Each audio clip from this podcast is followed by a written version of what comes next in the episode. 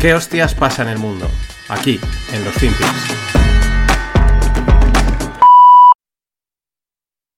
Let's be clear. The free world is in danger. We're living in very turbulent economic times, right through from the shock of the financial crisis through to the COVID crisis that we're still recovering from. We have less of the world's population living under democracy than we did 30 years ago. Meanwhile, we have authoritarian regimes that are building up their armaments as well as they're building up their arguments. And they're not just trying to convince their own populations, they're also trying to win over global opinion. And they're trying to create a new global world order. Hola no financieros, vamos con pues otro FinPix, otro día más. Esta que estábamos escuchando y o viendo, sí, porque también ahora subo el vídeo en YouTube, eh, pues es Liz Truss. Si te da la pregunta, ¿quién es? Eh, ¿Esta que pinta? Bueno, esta ha sido primera ministra de Reino Unido durante, pues no sé, ha sido un periodo de seis meses, hasta que hizo un plan fiscal que al final el mercado acabó tumbándola. Bueno, eh, y ahora sale, ¿no? De repente es llamativo. Es interesante lo que dice, ¿no? Pues bueno, que, hay, que más gente ahora viviendo bajo una dictadura que bajo la democracia, que los países que están en una dictadura, pues, eh, pues digamos como que se están organizando, ¿no? Para intentar dominar el mundo, montar un nuevo orden mundial. Eh, y directamente, pues está tirándole, tirándole la China a China, ¿no? Nunca mejor dicho.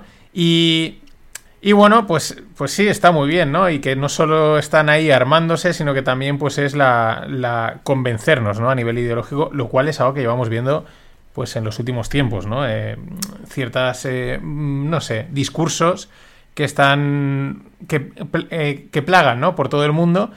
También hay quien dice, bueno, y claro, ahora entendemos por qué a esta se la cargaron. Yo no llegaría tan lejos, no creo que esta justo como iba a ir contra el nuevo orden mundial o contra los chinos, pues eh, por eso la cargaron. Yo creo que es que hizo ahí un movimiento que el mercado la sentenció. Pero bueno, nunca lo sabremos de momento. Lo curioso es que ahora de repente pues sale a... Sale y es normal, ¿eh? Decir, oye, pero ¿y esta quién es? Y solo has estado seis meses, ¿no? Pero eso quizás ya te da para... Pues para exponerte. Pero es que además eh, ha salido... También dice esta eh, Listras que que hay que crear una NATO, o sea, una OTAN económica para hacer frente a, China. Y es un poco como dos partes. Uno, yo juraría que alguna de las organizaciones económicas internacionales que hay, pues seguro que ya puede servir, ya se podría reconvertir y decir, bueno, pues no me parece mal, pero pero jugar a lo mejor con las mismas tácticas, pero, pero bueno, eh, no sé, es que hay mil organizaciones, o sea que hay que crear ahora una OTAN económica, pues prácticamente ya tienes una Unión Europea, te asocias con Estados Unidos, no sé, es un poco... Eh, empiezas a pensar, ¿qué pasa? Que estás buscando trabajo, Liz, o sea, estás buscando algún puestecito, ¿no? Eh, voy a proponer algo y, así a ver si me lo dan de presidenta y le, a chupar del bote que igual los seis meses no han sido suficientes, ¿no? la propuesta era interesante, pero también llamativa al mismo tiempo, porque tampoco vamos a engañarnos. Los chinos van a la suya y tienen muy claro lo que quieren. El problema es el lío que tenemos y el jaleo que igual nos han metido pues en los países de, Occidente, ¿no? Con el ESG, con todas estas historias, que al final lo que nos hace es perder competitividad y dejarnos comer la tostada. Y mientras, pues el lío en... No nos olvidemos de Ucrania, Estados Unidos, Rusia y China. Eh, ha habido una conferencia de seguridad en Múnich y de repente, pues un ministro alemán, o bueno, pues un gerifalte, un político, dice Ucrania debe de ganar la guerra. Me llama la atención. Es como, ahora hace, un año exactamente que empezó, que estalló el conflicto, y es como muy determinante, ¿no? O sea, hay que ganar esa guerra, ¿no? Como si fuese un, punto de contención.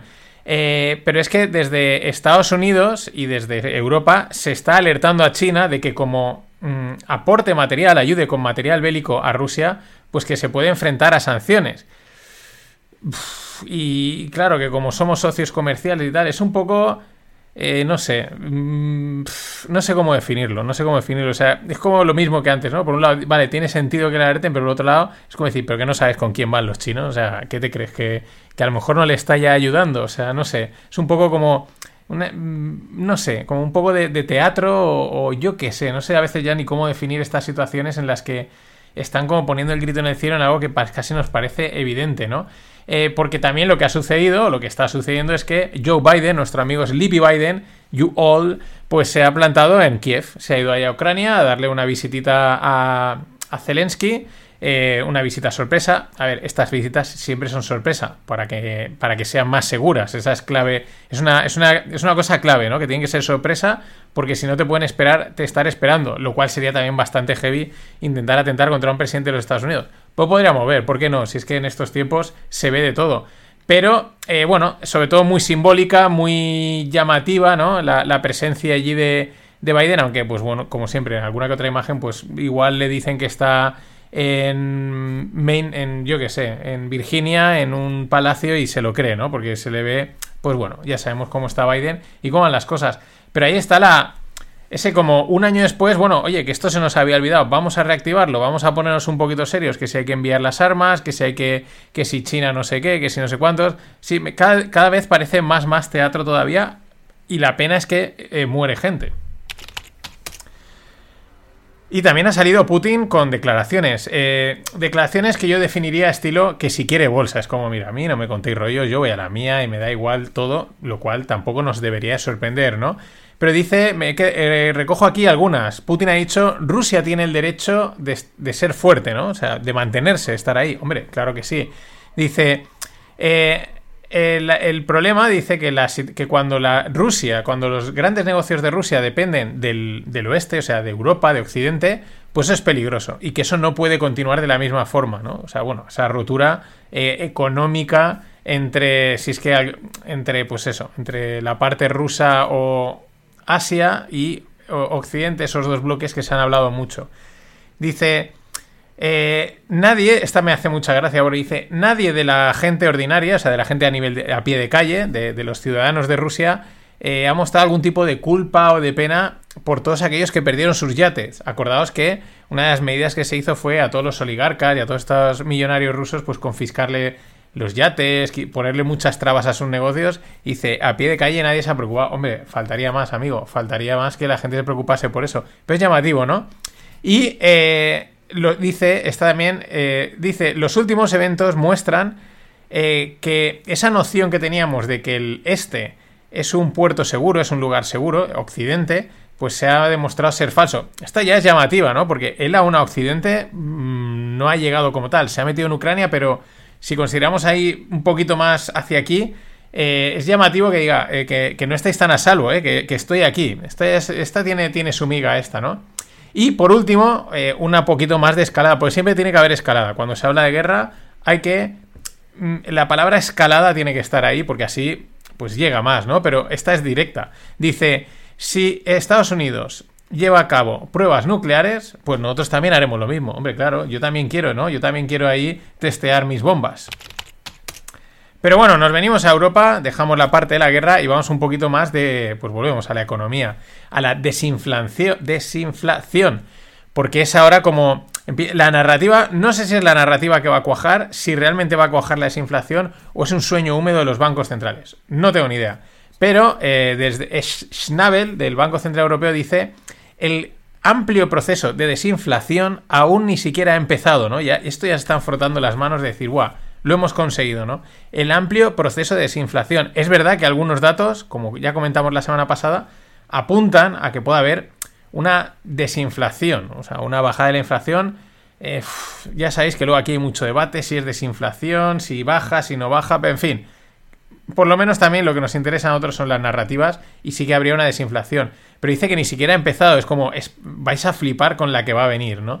Aún así, y esto es lo interesante, el mismo Schnabel dice una subidita de 50 puntos básicos para marzo es necesaria en cualquiera de los escenarios. O sea, es decir, la, idea principal, vamos a seguir subiendo tipos, whatever it takes, diría, ¿no? Eh, eh, eh, hike rates, whatever it takes. Igual es la nueva frase de, de Lagarde en sustitución a, Draghi, ¿no? Que decía, whatever it takes para salvar el euro, pues whatever it takes para subir los, los tipos.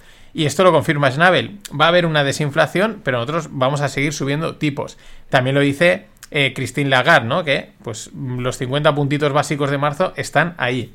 Y en el otro lado, eh, Goldman Sachs, en el otro lado del charco, me refiero a Estados Unidos, pues Goldman, Sachs prevé tres subidas más de 25 puntos básicos en los tipos de interés. En marzo 25, en mayo 25 y en junio otros 25 para llegar a un 5,25-5,50 en los Fed Funds, en los tipos de interés de los que hablamos normalmente. Es decir, la hoja de ruta sigue en marcha, que no se nos olvide, que no nos líen.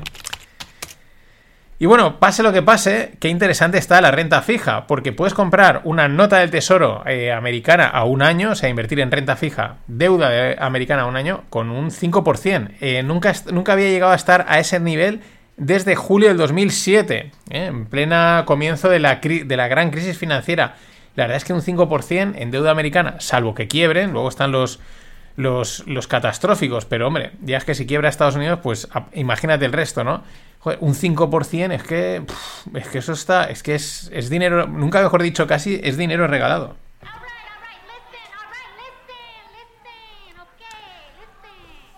Bueno, y estamos a unos días de cerrar la caja de marzo de Descorchify.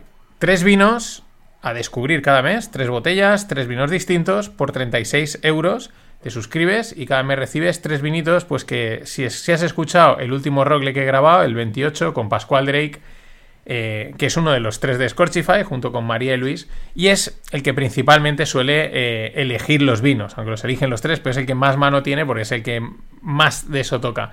Pues si quieres descubrir vinos que están muy chulos, muy buenos, muy chulos y a muy buen precio, pues suscríbete, de Scorchify. Y el código es no financieros 5, eh, es el código de descuento con un 5% de descuento. Ok, ok, qué chula es Alexandra Ocasio Cortez. Y aunque ah, al final nos acaba molando, porque si me dan quotes, si me dan speeches de estos para meter, a mí ya me cae bien, sean del palo que sean. Bueno, ahora he dicho esto y seguro que habrá alguien que tendré que ponerlo y luego no me caerá bien. Imagínate un errejón, uno de estos. Puf, eso me hunde el podcast. Pero vamos, sigamos con la inflación y, estas movidas, que es que al final es lo que nos afecta y es la narrativa importante, ¿no? La narrativa y la realidad. Eh, vamos con el CPI de Suecia y el PPI de Alemania. No son partidos políticos. El CPI es el, nombre así técnico de la inflación, la inflación a pie de calle, y el PPI es, eh, tampoco es un partido, es la inflación industrial, los precios, que te, da un adelanto de por dónde puede ir luego la, otra, la inflación a pie de calle. Bueno, en Suecia, ojo, porque la inflación año a año respecto al año pasado está en un 11,7% la previsión era un 11,8 y el previo era un 12,4. Es verdad que en el intermensual ha caído un 1, ha caído un menos 1,1%. Pero allí ya se, han marcado un 11, 12 y pico el, mes pasado en, Suecia. Y decía el PPI alemán, pues el, precio, los precios de los productores alemanes siguen cayendo, marcaron un pico a lo largo de este año y están ya en un 17%. Pero esto es importante. Es un... Es decir, respecto al año pasado ha subido un 17%. Lo que pasa es que pues el mes pasado pues estaba en un 40%. Entonces está cayendo en, el, en, la relación mensual, pero que respecto al año pasado ha seguido creciendo un 17%. Este siempre es la movida, el, el, debate o el matiz que hay que hacer con el tema de la inflación. No es que caiga, sino que sigue subiendo respecto al año pasado, pero respecto al anterior dato ha caído el proceso de desinflación que vamos a ver es espectacular, como dice Snabel. Y al mismo tiempo que estaba en Alemania, pues la confianza de inversora o la moral, como dice, investors moral, la moral inversora de los alemanes se recupera más de lo esperado. Estaban deprimidos los pobres, es verdad que con la inflación y el frío que iba a venir y todo esto, pues claro, ahora que se iba a venir la desinflación el, invierno le quedan dos coletazos y si se pone ahora duro, pues se va a poder pasar, pues claro, oye, y ya uno, pues ¿quién no se empieza, a quién no, a quién no le sube la moral ahora que empieza a crecer el día y ya empezamos a ver la primavera a nada, a tiro de piedra? Si es que, que los alemanes les llueve mucho, pero que, que también son personas, que también se lo pasan bien.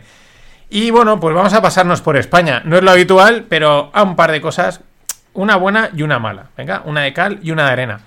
Eh, las quiebras y concursos de acreedores se disparan en España. Además, la gráfica es espectacular porque eh, en toda Europa está más o menos estable este dato y en España está disparado, pero totalmente disparado. ¿Qué pasa? Que hacemos que todos los datos de Europa vayan mal. O sea, cuando hacen la media, España es la que, la que, solo España es la que sube la media del auténtico colapso de, de, de este tipo de, de, de los, de los concursos de acreedores y quiebras de empresas, lo cual es un malísimo dato, pero malísimo. De lo peor que pueda haber. Pero, pues con esta nos toca lidiar, ¿no? Y la buena, bueno, es una cosa, es un detalle más privado, porque lo saca Bankinter, pero también nos da una pista hacia dónde van las cosas. Bankinter lanza su primer fondo de capital riesgo a partir de 10.000 euros. Capital riesgo es invertir en startups. Es verdad que ahora hay, estamos en, un invierno tecnológico, están cambiando un poco la forma de valorar las cosas, ya los unicornios ya no salen de cualquier calle, pero eh, es interesante también cómo productos que antes solo eran para inversores profesionales, como puede ser invertir en startups, hacía falta tener un patrimonio mínimo, etcétera, etcétera, pues empiezan a democratizarse, ¿no? Y empiezan también, luego ya veremos, a salir a través de los bancos, a crearse para que cualquier persona, hombre, pueda invertir. 10.000 euros es un capital que mucha gente tiene eh, y puede disponer a invertir en startups. Aquí lo que pasa es que, claro, entra mucho la mano del gestor, eh, la elección de las startups y veremos a ver esto cómo acaba. Pero es interesante, son los nuevos tiempos en los que se va a poder invertir en todo, en cualquier lugar y para cualquier cosa. Ya os lo digo.